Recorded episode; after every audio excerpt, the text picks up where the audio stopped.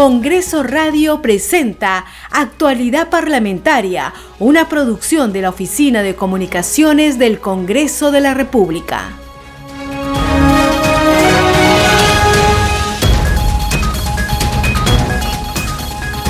Muy buenos días, jueves 30 de septiembre del 2021. Bienvenidos a una nueva edición del informativo actualidad parlamentaria. Las últimas noticias del Parlamento Nacional los acompaña Perla Villanueva y en los controles Franco Roldán.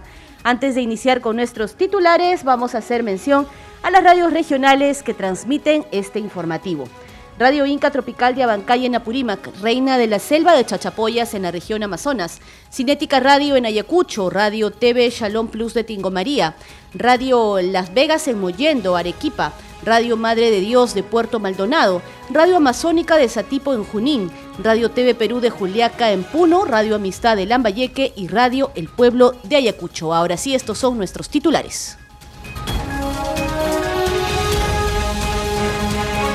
La presidenta del Congreso, María del Carmen Alba, señaló que el presidente Pedro Castillo le manifestó que lo dicho por el presidente del Consejo de Ministros, Guido Bellido, respecto a la cuestión de confianza, no es el sentir del gobierno.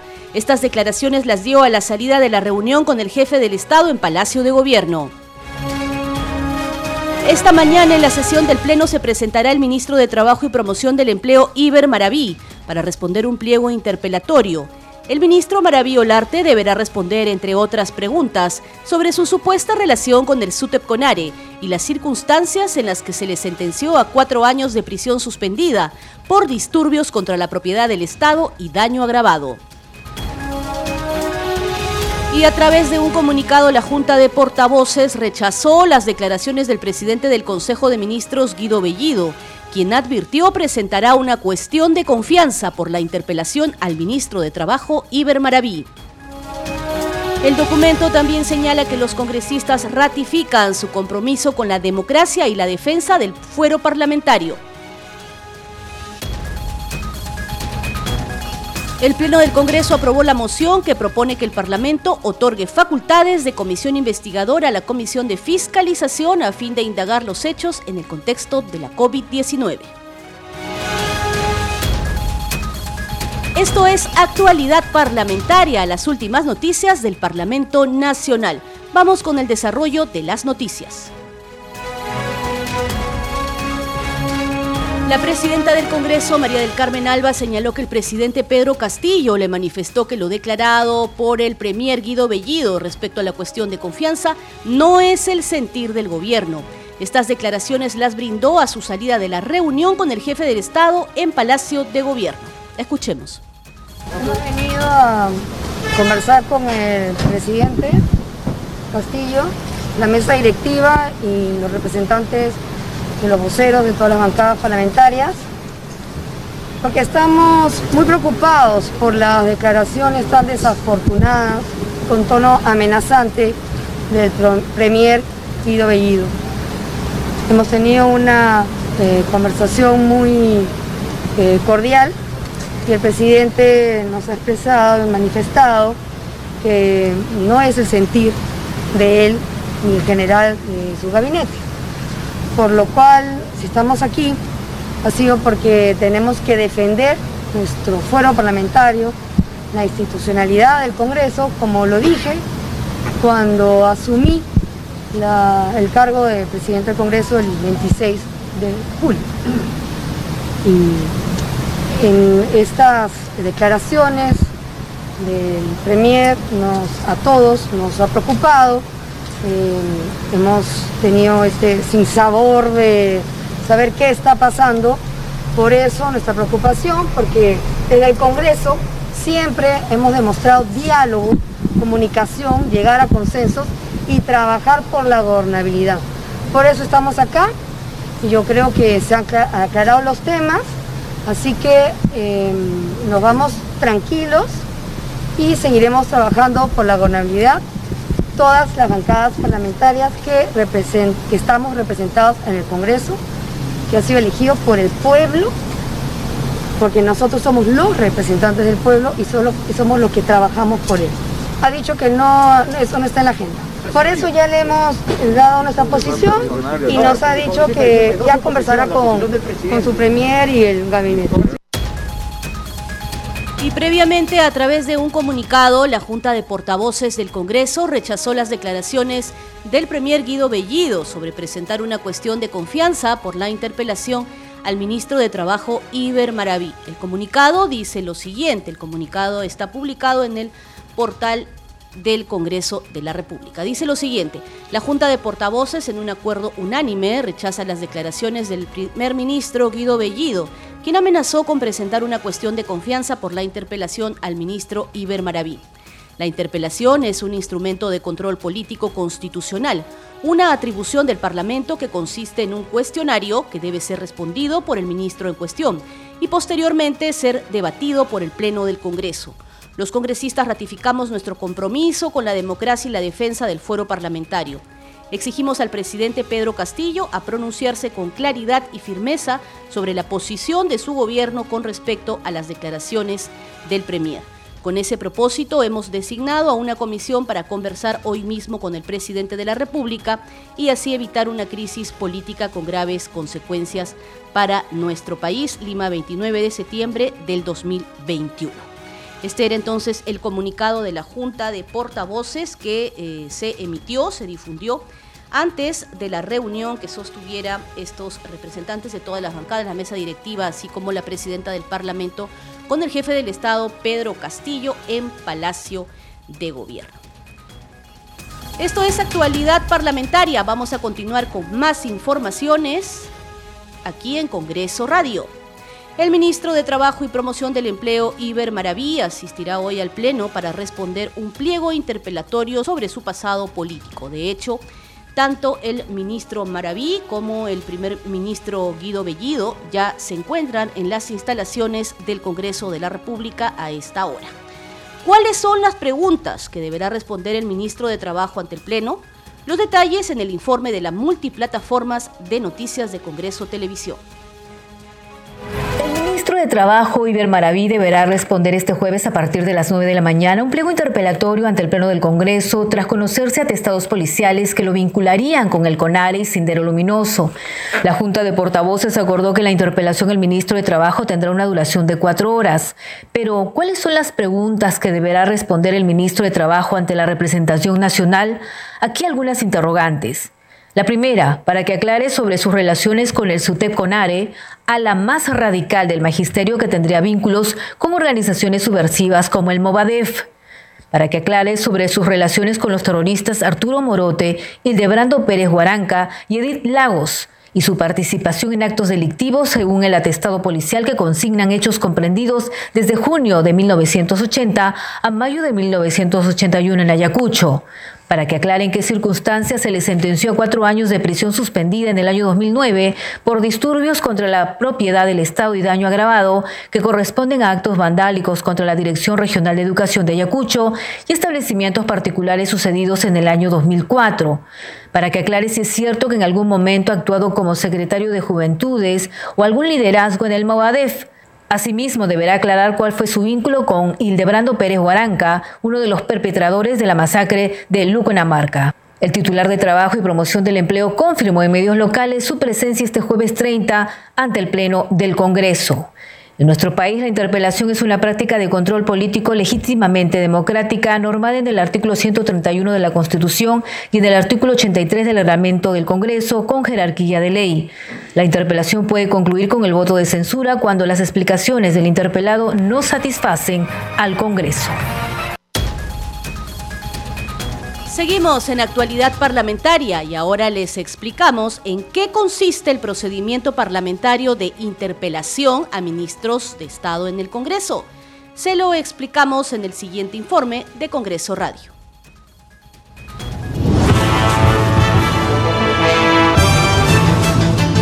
¿Sabes en qué consiste la interpelación a un ministro de Estado? En el Perú la interpelación es una práctica de control político un procedimiento de naturaleza democrática para determinar el grado de responsabilidad política de un ministro de Estado. El oficial mayor del Congreso de la República, Hugo Rovira, explica que la interpelación es un derecho de las minorías. La moción de, interpelación tiene dos partes. Primero, una vez que la presenta, ¿Ya? se da cuenta en el Pleno y se dice, se ha presentado una moción de interpelación, ¿no? Por los congresistas tal, tal y tal, a tal ministro por tal razón. Y de ahí, en la sesión siguiente, o sea, hay que levantar la sesión, en la sesión siguiente se eh, discute la admisión de la moción de interpelación.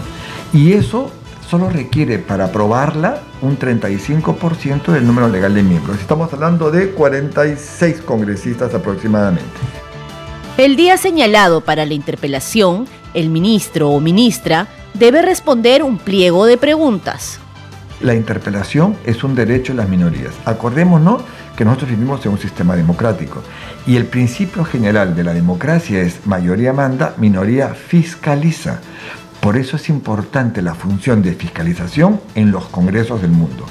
Porque mientras la mayoría gobierna, la minoría está viendo qué cosas lo que hace para ver, oye, te equivocaste en esto y utiliza sus mecanismos. Lo invitan a informar, lo interpelan, lo censuran, forman una comisión investigadora para un tema determinado, por un tiempo determinado. Entonces hay diferentes mecanismos que se utilizan justamente para controlar que el Ejecutivo no vaya más allá de su función.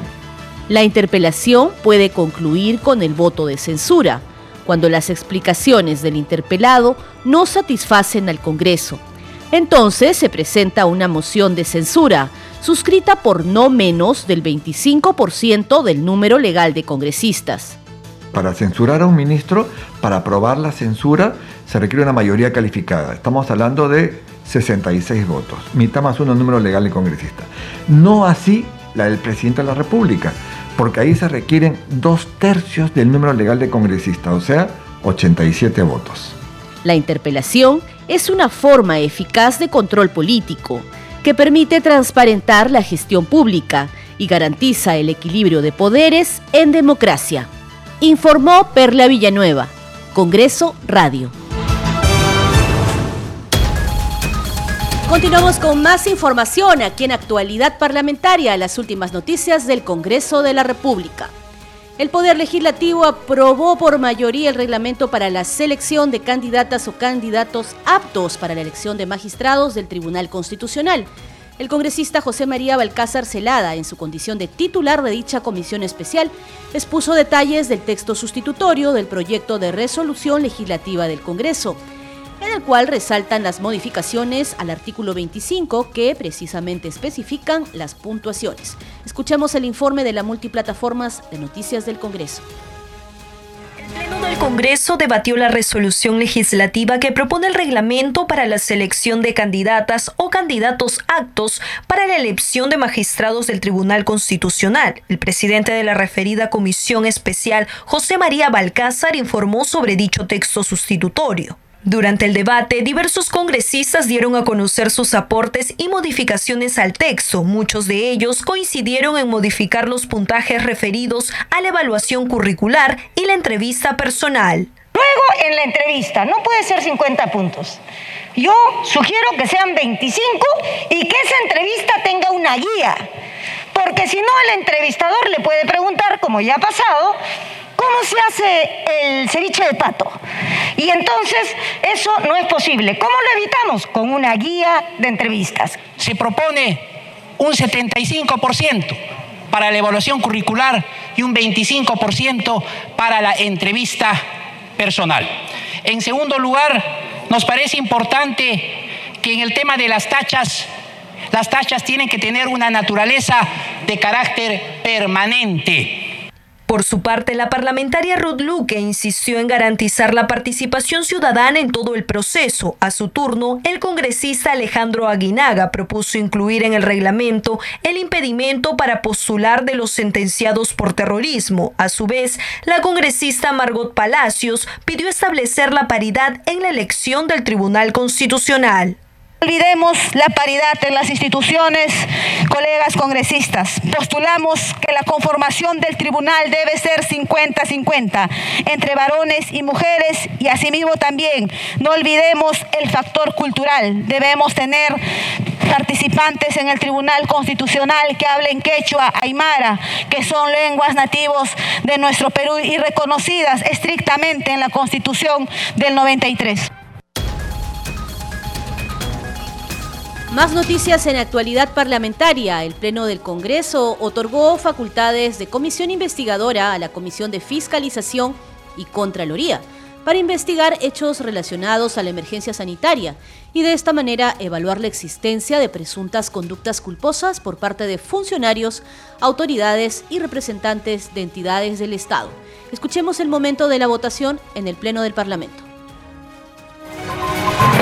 Quiero agradecer a la representación nacional por este voto unánime, porque demuestra una vez más que este poder del Estado está claramente identificado con la población. Cada uno de nosotros representamos a la población del interior del país. Por eso, señora Presidenta, visto la unanimidad de la votación, yo le pediría omitir el debate y eximirnos de una segunda votación. Muchas gracias. Han votado a favor 112 congresistas, en contra 0, abstención 0.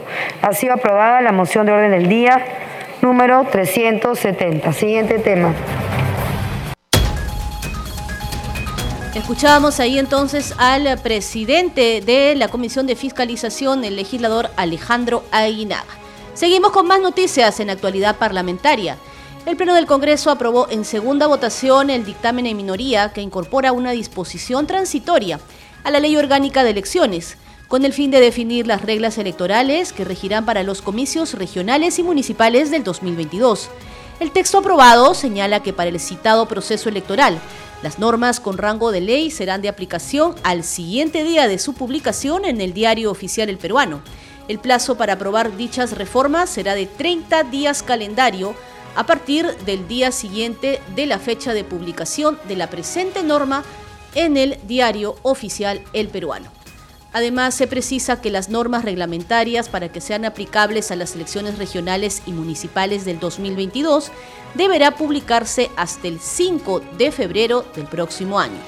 La propuesta fue sustentada por el congresista José Gerí, quien señaló que esta busca que este Parlamento, mediante la Comisión de Constitución y Reglamento, evalúe durante un mes cuáles son las normas que podrían ser inaplicables por única vez en atención a la emergencia sanitaria que vive nuestro país y al proceso de vacunación que se está desarrollando en el marco de los comicios del 2022. Congreso Regional.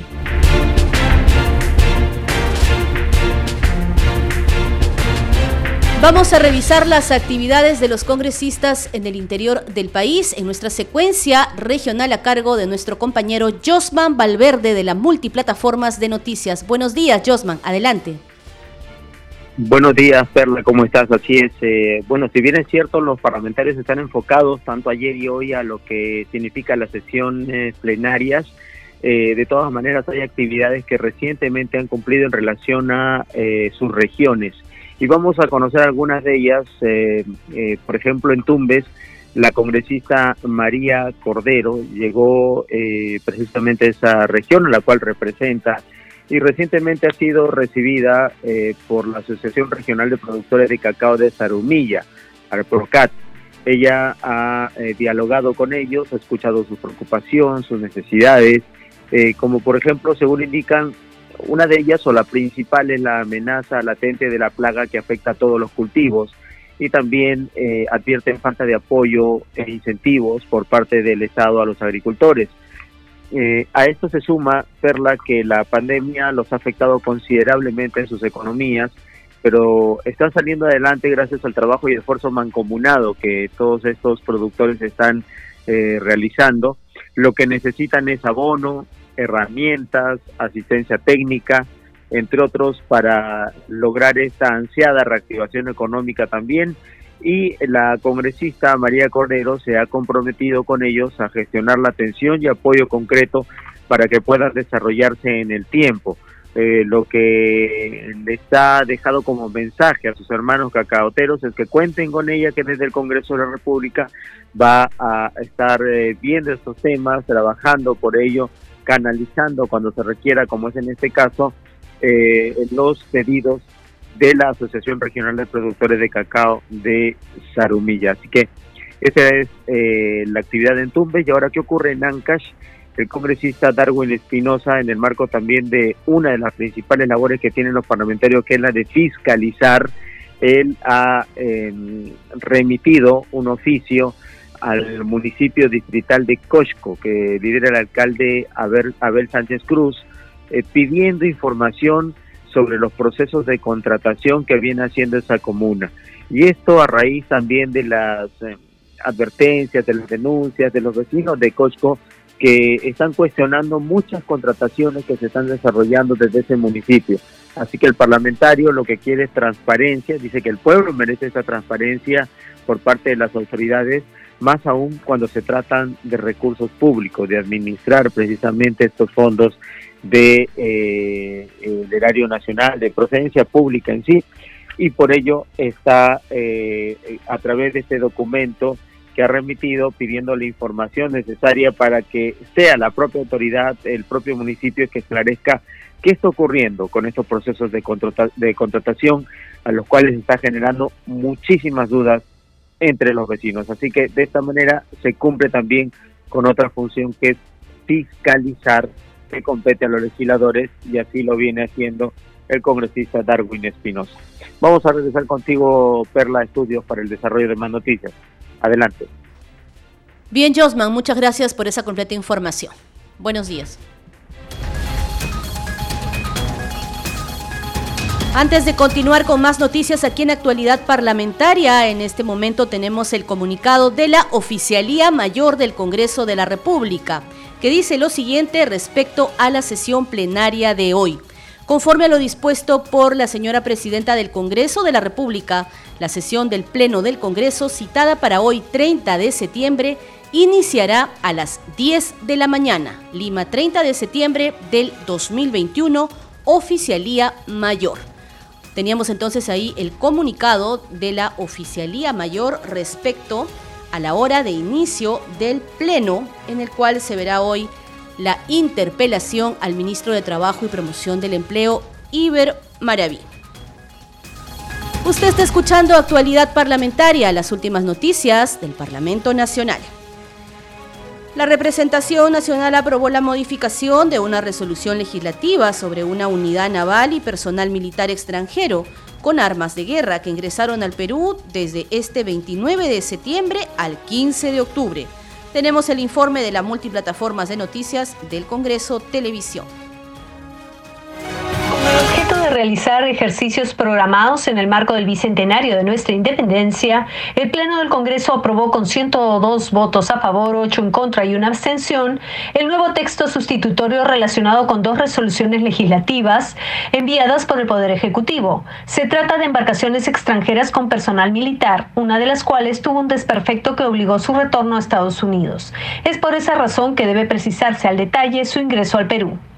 El documento aprobado fue sustentado por el presidente de la Comisión de Defensa Nacional, Orden Interno, Desarrollo Alternativo y Lucha contra las Drogas, José Williams Zapata, quien explicó las razones de la modificación del anexo de la resolución legislativa número 31350, aprobada por el Congreso el pasado 2 de septiembre, para indicar el cuadro exacto de características de unidades navales y armas de guerra. Cuando, una, cuando material militar y personal militar ingresa a nuestro país, se tiene que establecer al detalle todo lo que ingresa, desde, los, desde, las tripulaciones hasta los armamentos más pequeños. Entonces lo que ha sucedido es lo siguiente, uno de los buques norteamericanos que venía de su país hacia, hacia el nuestro tuvo un desperfecto y, y debió retornar. Entonces está camino hacia acá otra embarcación con las mismas características, pero con un nombre diferente. En ese sentido se incluye a la unidad naval USS John P. Murta en reemplazo de la USS Anchorage, cuyo ingreso al dominio marítimo peruano se prevé para este 29 de septiembre hasta el 15 de octubre del 2021. Finalmente, el titular de la comisión pidió que, conforme al reglamento, se conceda el voto favorable por ser de especial relevancia para el Ministerio de Defensa.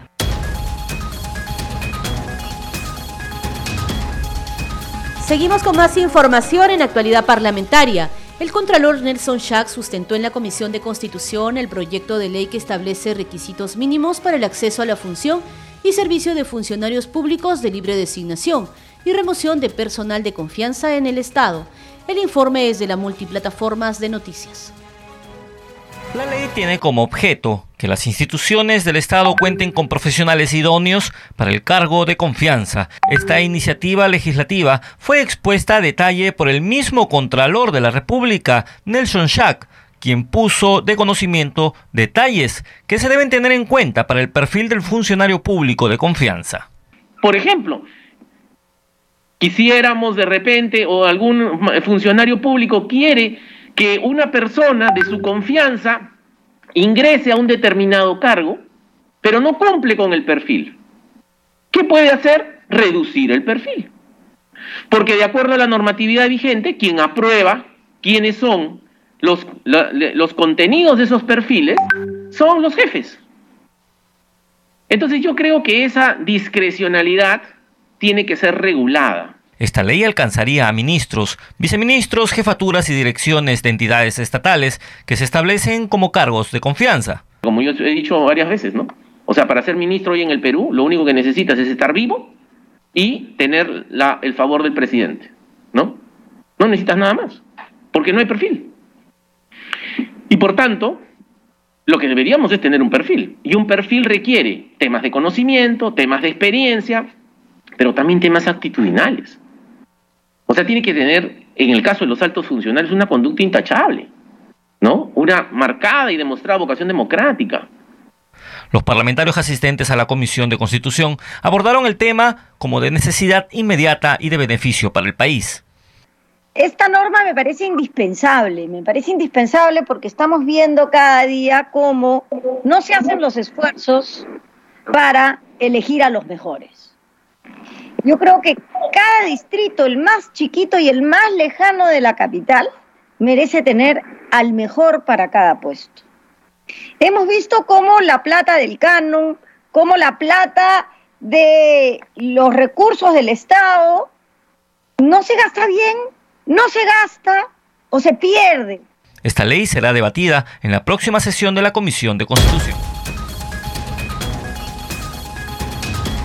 Hasta aquí las noticias en actualidad parlamentaria. Los acompañó Perla Villanueva y en los controles Franco Roldán. Nos vamos, pero antes hacer mención a las radios que transmiten el contenido de este informativo en el interior del país.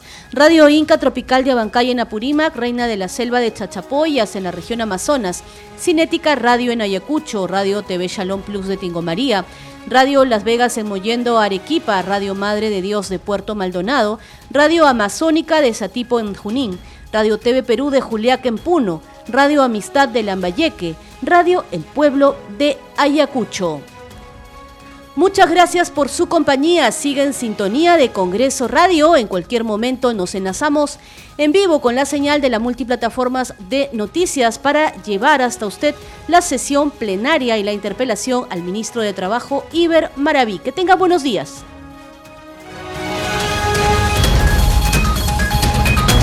Congreso Radio presentó Actualidad Parlamentaria, una producción de la Oficina de Comunicaciones del Congreso de la República.